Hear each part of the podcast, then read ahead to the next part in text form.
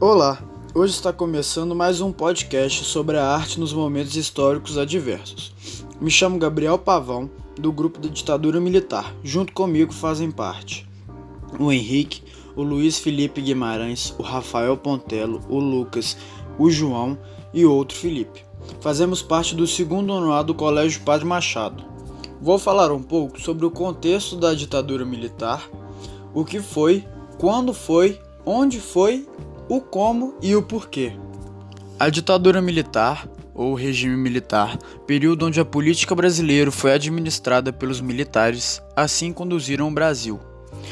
Foram praticados vários atos protocolados em que a censura, a perseguição política, diminuição de direitos, falta de democracia aos que não seguissem o regime militar. A ditadura militar ocorreu devido a um golpe militar, onde o presidente João Goulart foi afastado tomando o poder Marechal Castelo Branco, no dia 31 de março de 1964, caracterizando por uma revolução militar durante durando até o ano de 1985, que foi realizada a eleição de Tancredo Neves. Os militares alegaram que o ato foi realizado devido a uma possível ameaça comunista no território brasileiro. O golpe de Estado ocorreu no dia 1 de abril de 1964 tirando Django, João Goulart, da presidência, pelo partido PTB.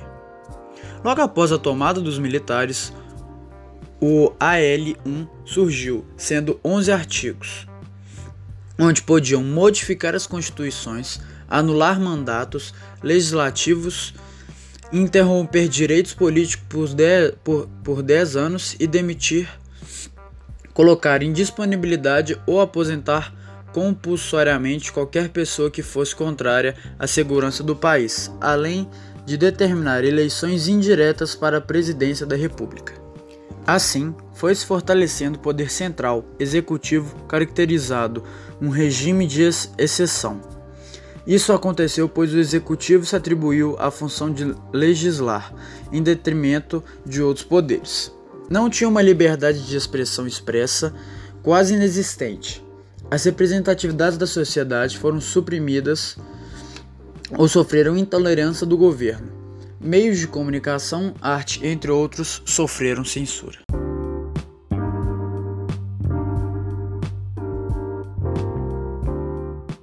A produção de músicas na época da ditadura foi um meio de protesto contrário, uma vez que a população não possuía direito a manifestar. Logo, eram utilizadas metáforas nas músicas para que as opiniões pudessem ser expressadas sem que a censura pudesse perceber que isso estava acontecendo.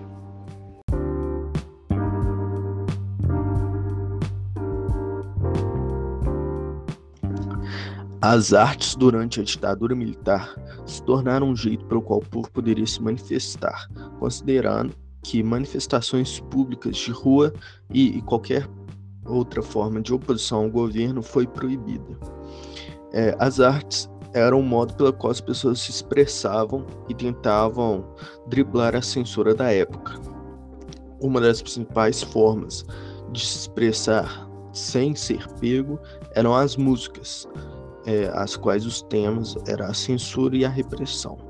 Fazer as músicas colocavam em risco é, os, os cantores de ser presos e torturados, e para tentarem esconder o que realmente estava tentando se passar na letra, eles utilizavam pseudônimos de propósito. É, e o Chico Buarque colocou vários pseudônimos, por exemplo, na música Acorda.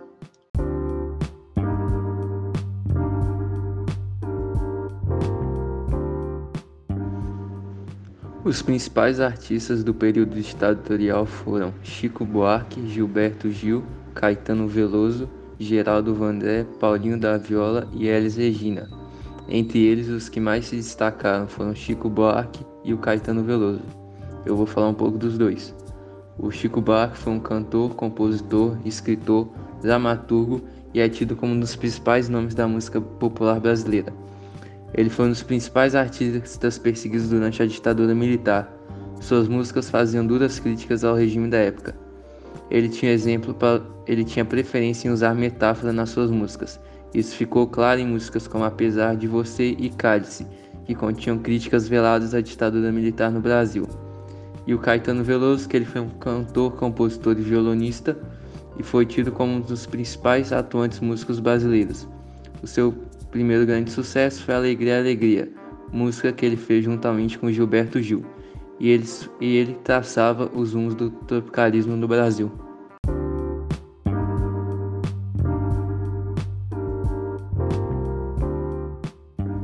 O movimento da Tropicália foi um movimento cultural brasileiro que surgiu sob influência das correntes artísticas da vanguarda e da cultura pop nacional e estrangeira, como o rock and roll e o concertismo. O objetivo do, do movimento não era político, era sim fazer através das músicas com que a população fosse na rua e lutasse contra a ditadura. O movimento era visto como um movimento vago pelos oponentes e sem comprometimento político, mas esse não era o objetivo do movimento. E nas músicas, os artistas queriam deixar claro que a ditadura é o pior período que o país já viveu e que eles queriam que aquilo acabasse depressa. A música Cálice é uma das músicas mais marcantes do movimento que, da época e era do Chico Buarque e do Milton Nascimento. E o, o sentido, a música tem vários sentidos, mas o principal era criticar a ditadura através da palavra cálice, que tinha tanto o sentido do cálice de sangue amargo, que é o sangue que foi gerado com a ditadura, que muita gente foi torturada, cálice de, de se calar perante a ditadura. E os ditadores não gostaram nem um pouco da música e no show do Gilberto Gil ele foi cantar o Gilberto Gil foi cantar a música Cálice e desligaram os microfones, porque a música criticava arduamente a ditadura. É, e as, as, consequências desse movimento foi da ditadura foi a privatização das, da, do ensino. Por isso, é, as escolas públicas despencaram e por isso que elas são afetadas até hoje. Que o ensino privado é considerado melhor do que o público.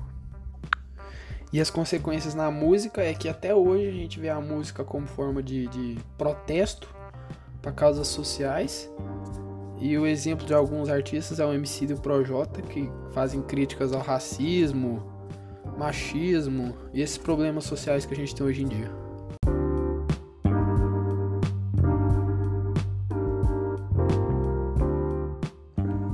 Dessa maneira, podemos perceber que a música na ditadura foi um movimento fora da caixa. Ajudou as pessoas a terem um olhar mais crítico ao sistema e a não só conviverem com as propagandas do sistema político existente. Como diziam as músicas de protesto, foi a arte de dizer aquilo que era proibido. E foi dessa maneira tão didática que, em meio às adversidades, o movimento musical permaneceu como instrumento de resistência. E assim se encerra mais um podcast sobre a arte nos momentos adversos. Agradecemos pela sua audiência e até a próxima.